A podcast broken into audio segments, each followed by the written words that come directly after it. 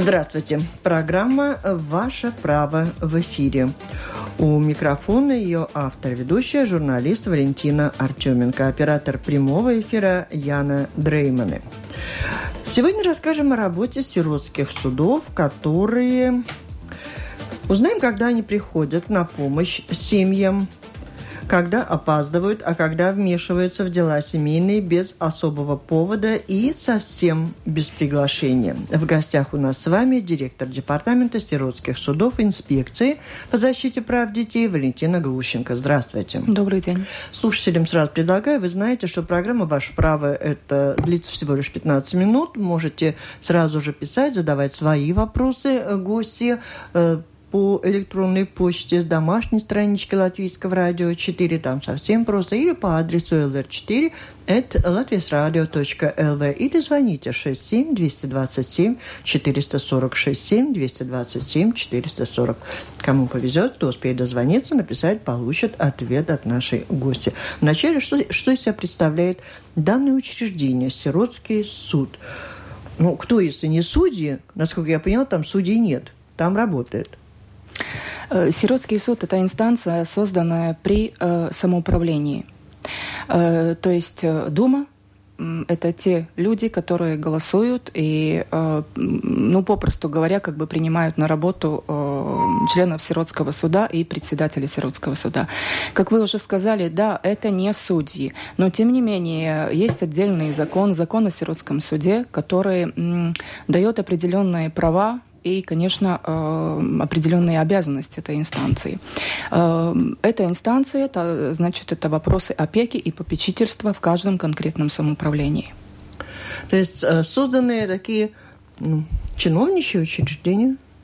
Но это не совсем чиновничьи, потому что э, людей туда, ну, скажем так, э, как бы принимают на работу, это на пять лет, через каждые пять лет полномочия заканчиваются, это опять-таки новый конкурс, и Понятно. И, и главные дела чем занимаются? На слуху у нас у всех, что дети. Детей можете забрать из семьи, вернуть в семью, из приемной семьи. Угу. Главное, чем, чем занимаетесь? Защищаете каким образом? Раз инспекция по защите прав детей, значит, э, в этой сфере. Но инспекция по защите прав детей ведет надзор над работой сиротских судов по поводу э, детских вопросов и вопросов попечительства. То есть, э, но у нас нельзя обжаловать ни решение сиротского суда, ни мы можем как-то подействовать на решение сиротского, сиротского суда. Э, мы даем свое заключение, э, соблюдая ли все права ребенка, или человека, который э, находится на попечении, э, соблюдал ли все права этих людей Сиротский суд? Сиротский суд – это учреждение административное практически. Да. Оно создано в каждом самоуправлении или в отдельных самоуправлениях? В каждом самоуправлении вот есть у нас отдельные... 100 с лишним самоуправлений, столько у нас сиротских, сиротских судов. судов чуть больше, потому что если самоуправление большое, то э, имеют право существовать несколько сиротских судов в одном самоуправлении. В первую очередь, чем загружены больше всего сиротские суда? Это что? Э, это вопросы опеки в случаях, когда ребенок остался без попечительства родителей. Э, это адопция, это приемные семьи, это вопросы э, попечительства, когда взрослый человек по каким-то причинам не может представлять сам себя – это уже определено судом, и сиротский суд – это инстанция, которая назначает попечителя. Ну, это вот основные такие направления. И вот в каждом суде есть дела? Нет так, что в некоторых да. самоуправлениях таких нет. проблем вообще нет? Ну, к сожалению, если мы говорим о детях-сиротах, то таких э, сиротских судов нету, в которых не было бы таких дел. Э, а как в судах узнают о том, что ребенок нуждается в защите от взрослых?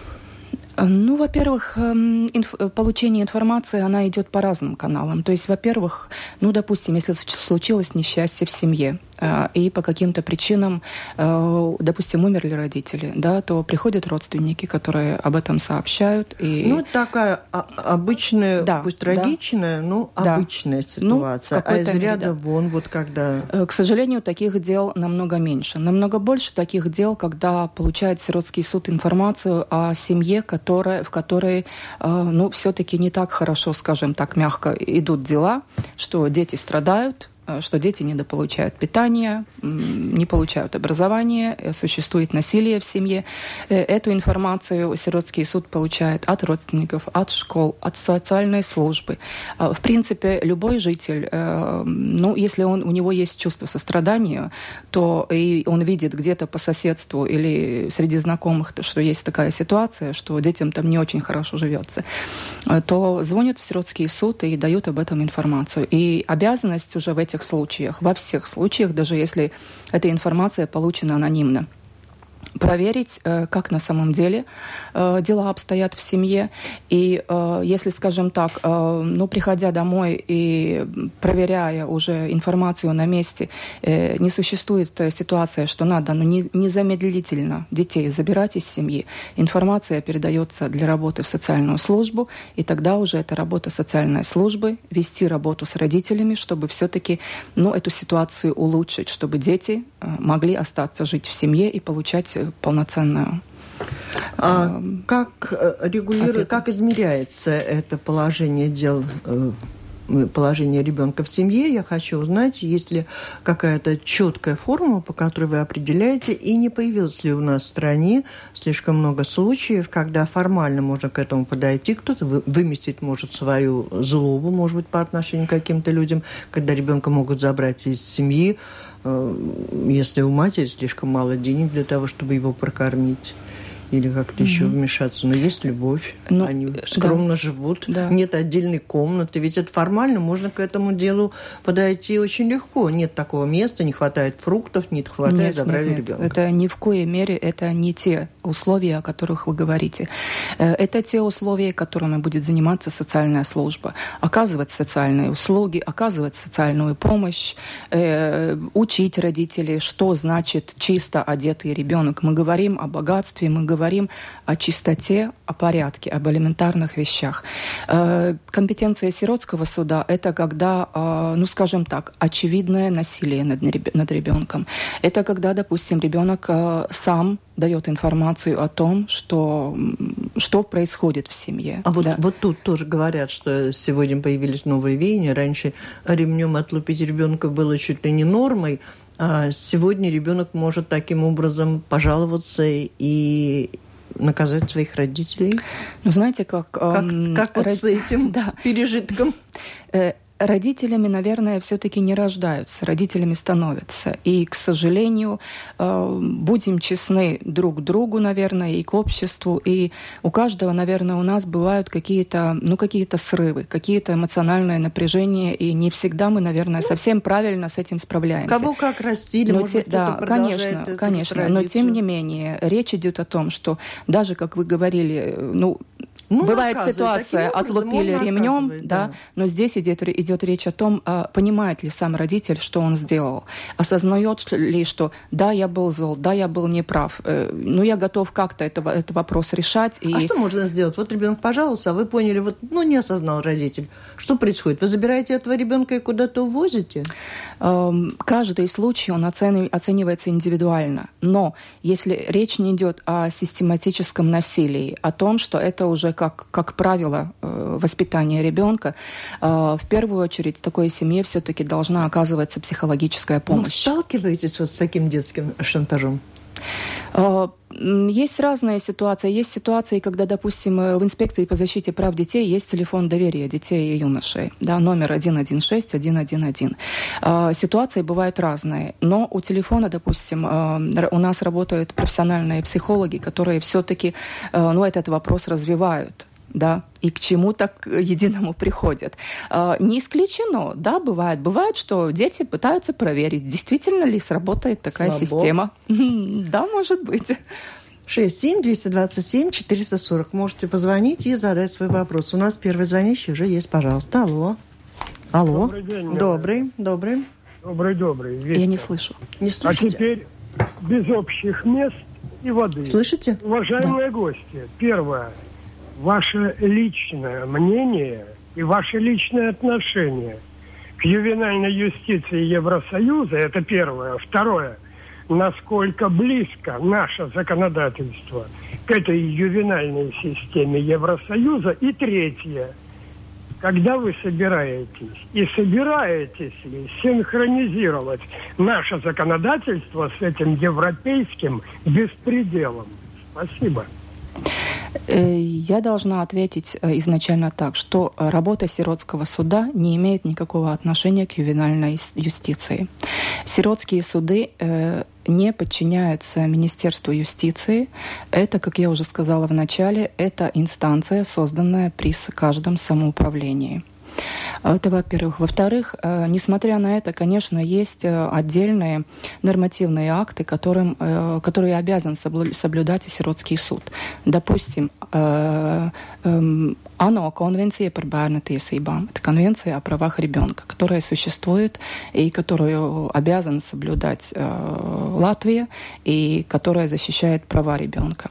Если вопрос вы ставите, вопросы ставите настолько широко, то в принципе это должен быть задаваться вопрос э, самому э, Министерству юстиции. Спасибо, Но... мы это сделаем в другой раз. Алло, алло кто-то не дождался. Немножко был звонок 67 227 440 или пишите по электронной почте. Пожалуйста, слушаем вас. Алло.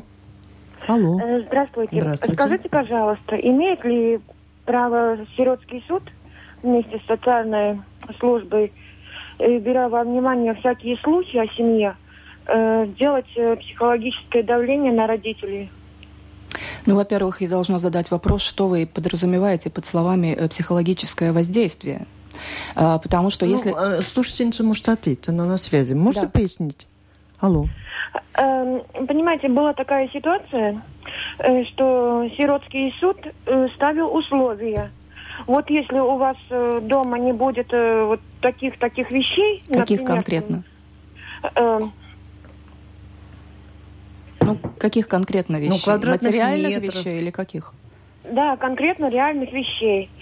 Эм, я не слишком богато живу, но они потребовали, чтобы у каждого ребенка была своя кроватка. А, понимаете, в таких случаях, э, ну, я думаю, что это не вопрос эфира, да, но э, о том, что у каждого ребенка отдельная кроватка, здесь э, разные вопросы. Вопрос о том, какого возраста ребенка, какая жилая площадь, потому что, естественно, было бы, допустим, неприемлемо 10-летний ребенок спит в одной кровати с маленьким или, с, наоборот, более взрослым ребенком. Это уже как бы отдельное рассмотрение конкретно вашего дела. Но то, что вы сказали в начале о психологии психологическое воздействие. То есть э, сиротский суд, очевидно, получил какую-то информацию о том, что не совсем благоприятно в этой семье. И, ну, возможно, то, что вы говорите психологическое воздействие, э, возможно, сиротский суд вас информировал, что, э, ну, надо брать во внимание, чтобы эти, ну, такие спорные вопросы устранить. Э, то, что вы говорите, не совсем богато живете, так живет большая часть нашего государства, но для этого существует социальная служба, которая по ну, конкретным критериям все-таки может оказать социальную помощь или социальные услуги. Алло, алло. Да, вот здравствуйте. здравствуйте. Я услышала только что, вот говорили насчет того, что чего-то там не хватает в семье. И хочу рассказать случай, который мне рассказала моя знакомая, у которой сын живет э, в Англии. И только в семье родился ребенок, пришли социальные службы, а они э, снимали однокомнатную квартиру. Сказали, что в однокомнатной квартире с ребенком жить нельзя, значит, у ребенка должна, должна быть отдельная комната. И им тут же социальное жилье выделило квартиру, в которой у ребенка была, стала отдельная комната. Если наши социальные службы вот так же бы поступали, тогда они имели право говорить, что э, раз нет отдельной комнаты, значит, вот мы вам выделяем, и у детей mm-hmm. будут отдельные комнаты Понятно, у каждого. Да. знаете... Если не имеют права, то все, что они говорят, это очень лице... требования их лицемерные. Вы знаете, ни одна социальная служба э, не будет э, выдвигать такие требование, чтобы у ребенка была отдельная комната. Речь, э, которая чуть-чуть раньше шла, речь идет об отдельной кровати и о том, какого возраста ребенка, э, дети, конечно. Э, ну, если был такой случай, что действительно требовали отдельную комнату наши социальные службы, то это уже, конечно, вопрос компетенции. А я тут, э, можете снимать наушники, больше, наверное, включать не буду. У меня в связи с этим такой вопрос. В каждом самоуправлении есть русский суд, в каждом самоуправлении есть социальные службы. А да. А вот когда приходят работники суда почему-то по сигналу или по своей инициативе и выясняет, что как бедно живет семья, у ребенка не хватает самого необходимого, и вот тогда этим занимается социальная служба. Вот э, работников такой социальной службы вообще не наказывают, что они ведь должны быть там первыми – и помогать тем, кто нуждается. Но наказывать за что? За то, что они халатно относятся к своим обязанностям, не следят. Затем, если вы говорите, что в каждом самоуправлении, они ведь совершенно небольшие, там бывает по, по тысяче жителей – Э, ситуация самоуправления очень разная. Если мы берем, э, да, действительно, несколько тысяч жителей, но не надо забывать, сколько из социальных работников в такой социальной службе. Как правило, один, максимум два. Э, если речь идет, ну, не знаю, большие самоуправления, если мы берем... В законе сказано, сколько социальных работников на сколько жителей должно быть, да, но это не всегда это возможно. Ну, хорошо, если вы туда уже пришли, обнаружили и направили туда да. социальную службу, вы каким-то образом потом потом контролируете, насколько успешно они решают свои проблемы? Ну, это не мы как инспекция, это сиротский суд. Да. Если сиротский суд получил информацию, направил ее в социальную службу, то тогда уже это компетенция социальной службы. Работать с семьей, если ситуация не улучшается, родители не сотрудничают или э, зависимость огромная, с которой даже не хотят справляться, сирот, э, социальная служба дает ответ сиротскому суду, были, делали, проводили, результатов нету, рассматривайте вопрос о прекращении родительских прав. Вот Ирина пишет, что моей давней приятельницы забрали внучку по жалобе соседей. Оставила одну она на полчаса ребенка. Тогда ребенку было 5 лет, сейчас 10. За месяц нахождения вне семьи девочка получила травму, натерпелась страху, да, до сих пор для нее нет страшнее, хуже, чем э, ну, словосочетание «заберут в приют». Кто-то следит за положением детей там, куда их отправляют, забирая из семьи. Да, конечно. Э, если речь идет о... Ну, это, понимаете, как это рассказы из уст в уста кто-то кому-то чего-то сказал. Э, если пришли, эм, вот как говорит, оставили на полчаса, пришли и забрали, ну, значит, э, немножко сомнения терзают, потому что, во-первых, если это были полчаса, то как сиротский суд попал в квартиру? Квартира наверняка все-таки была закрыта.